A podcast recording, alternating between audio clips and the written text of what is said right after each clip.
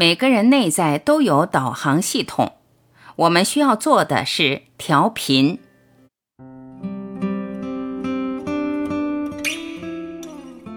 情绪反应是你的内在导航。你是否很早以前就发现自己的心底有个声音，每每在人生的一些决策的时刻，就会跳出来给你意见？你是否还发现，每当你回忆一些不愉快的场景，或想象一些不希望它会发生的剧情，你的肚脐底下就会紧一紧？你的内在本体是一个精神存在体，是宇宙元能的智慧。每当你升起一个新的愿望，你的内在本体马上调动宇宙的种种资源来成全你。它支援你的第一种方式，就是给你提供全观而超前的指引。这种指引可以是单纯的感觉好或感觉不好的情绪，也可以进一步延伸扩大到与神对话，也就是跟你的内在本体一问一答。这取决于你一向以来对这内在的指引有多相信。每个人与源头的沟通能力都有所差异。频率的距离，是你与任何事物间的真正距离。我们的本质既然是灵，与灵界沟通即是通灵，它是一种每个人本具的第一天性。但是因为长久被压抑与闲置，导致很多人的这种本能渐渐忘失。但因为它是我们的第一天性，所以即使我们怎么忘失，都不会丧失。只要从今天开始，我们留一只眼睛看自己，多多留意自己的情绪，多留一些时间给自己，跟自己谈心，这种本能会很快的回来。于是你就会成为人们眼中直觉超灵、第六感超强的异类。根据宇宙，一切的本质都是振动，既然是振动，就有振动频率。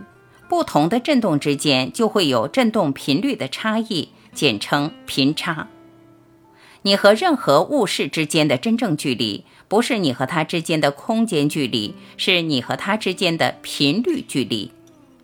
就好像你想要收听 FM 九八八的电台，如果你把收音机调到 FM 八八八，你是不可能接收到指定电台的信号，因为两者之间的频率差距太大。每一个愿望都有着自己的频率，我们目前的生活反映的也是我们当前主要的振动频率。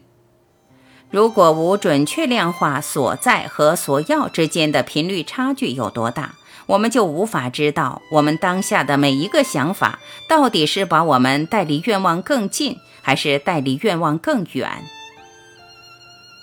情绪频率差距的量化标准。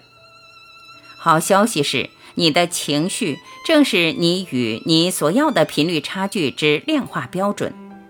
当你感觉越来越好，你就越来越靠近你的愿望；当你感觉越来越糟，你就越来越远离你的愿望。这种感觉是每一个当下的及时回馈，紧随每一个念头的升起而升起。如果你不学着去聆听内在的声音，感觉自己的情绪，你就无从得知你与愿望之间的距离到底在缩短还是在加长。如果你不听自己的内在导航，那你要听谁的导航？不听里面的，难道听外面的？不听自己的，难道听别人的？当你听太多外界的声音，你就会发现到自己会越来越混乱。每个人说的似乎都有道理，似乎都可以成立，但是很多时候却互相矛盾而对立，导致最后无所适从，不知道要听谁的。你没有更好的导航选择，因为不同的人给你不同的意见，每个人给你的意见都流露自他们自己那有限的视角，里面混杂着很多他们自己个人的价值观和经验谈。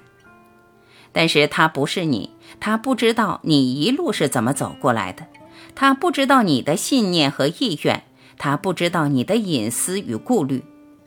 只有流露自你内在本体的情绪，才能够提供你思绪的坐标，因为他从你还没有诞生到这个世界之前，就已经跟你融为一体，他参与了你生命的全过程，他对你的爱未生不灭，至死不渝，因为它就是你。如何缩小想法频率的差距？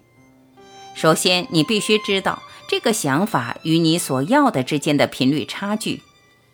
我们无法孤立地判断这个想法对不对、好不好，所以我们一定要建立一个相对于我所要的这个坐标。凡是与我所要的调和一致的，就是好的，感觉也会是好的；凡是与我所要的不调和一致的，就是不好的。感觉也不会好到哪里去。情绪来自思绪之间的频率差距，每一个念头都有自己独特的振动频率。有的念头频率高，有的念头频率低。因为念头闪动的速度太快，所以一般上你很难看清楚一天里面你想过的念头到底有什么。从创造的角度来说，你不需要把你每一个念头的具体内容都看得清清楚楚，但是你至少需要确定你当下的这个想法，其指向与你所要的调和一致，还是背道而驰。比如说，你想买一间房子，跟这个愿望调和一致的念头包括：新房子是新的开始，我的人生会有更好的开始。大家住得舒服一点，彼此之间的关系也会好一点。虽然现在我暂时还买不起，但是我相信很快情况就会改观。凡是与你的愿望调和一致的念头，就是其与你的愿望之振动频率差距比较小的念头，就是感觉比较好的念头。相反的，凡是与你的愿望不调和一致的念头，就是频率差距比较大的念头。就是让你感觉不太好的念头。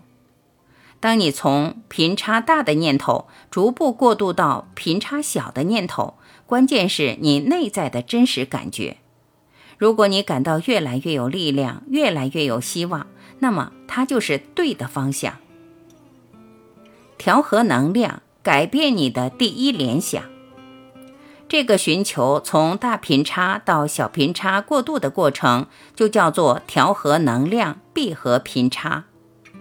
当你调和了能量，闭合了频差，你最直接的感觉是，感觉比刚才更好了。不同的情绪对应不同的思绪，不同的思绪引发不同的情绪。比如，当你聚焦在想你复还不起，你就会引发恐惧与忧虑的情绪。但是，当你聚焦在总有一天这间房子会属于你，你引发的将会是乐观与希望的情绪。你不可能从很低潮的状态直接跳到自信满满的状态，你只能够一个念头一个念头的逐渐往更高的情绪刻度上移。凡是能够让你感觉比上一个念头好一些的想法，就叫做舒缓之想。调和能量其实就是一个寻找下一个感觉更好的想法的一个过程。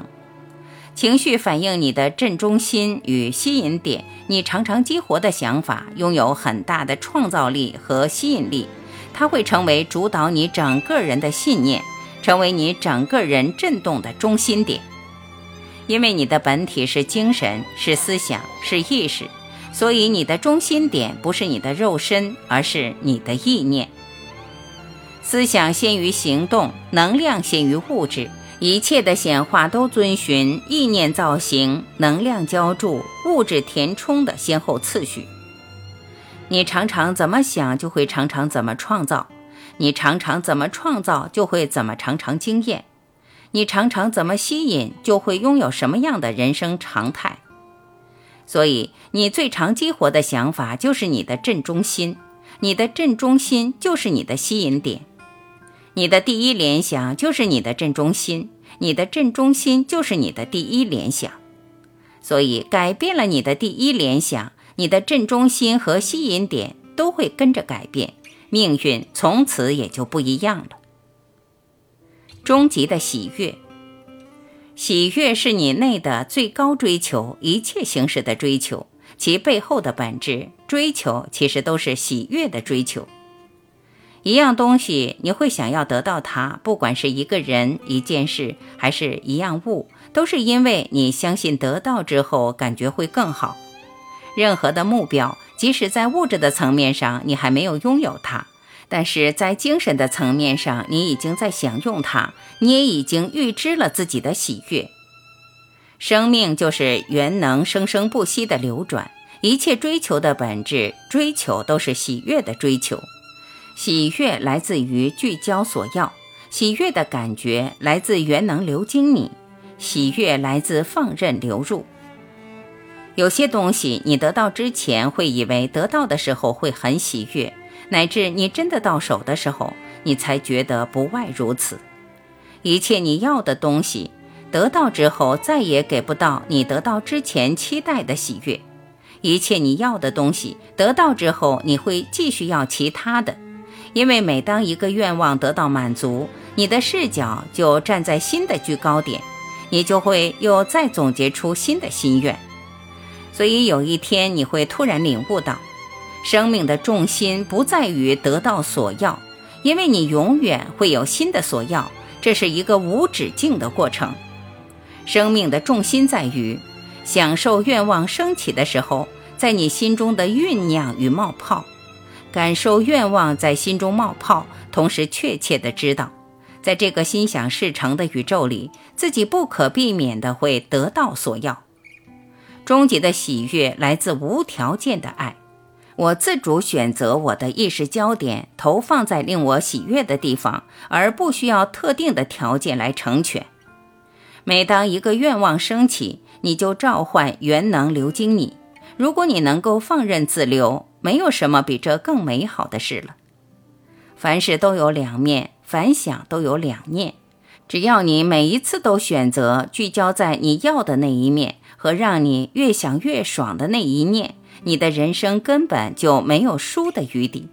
因为不管后来你是否得到你要的东西，你都已经先得到了你要的欢喜。跟着喜悦的感觉走，跟着舒缓的想法走。你的人生就会越来越好，渐入佳境。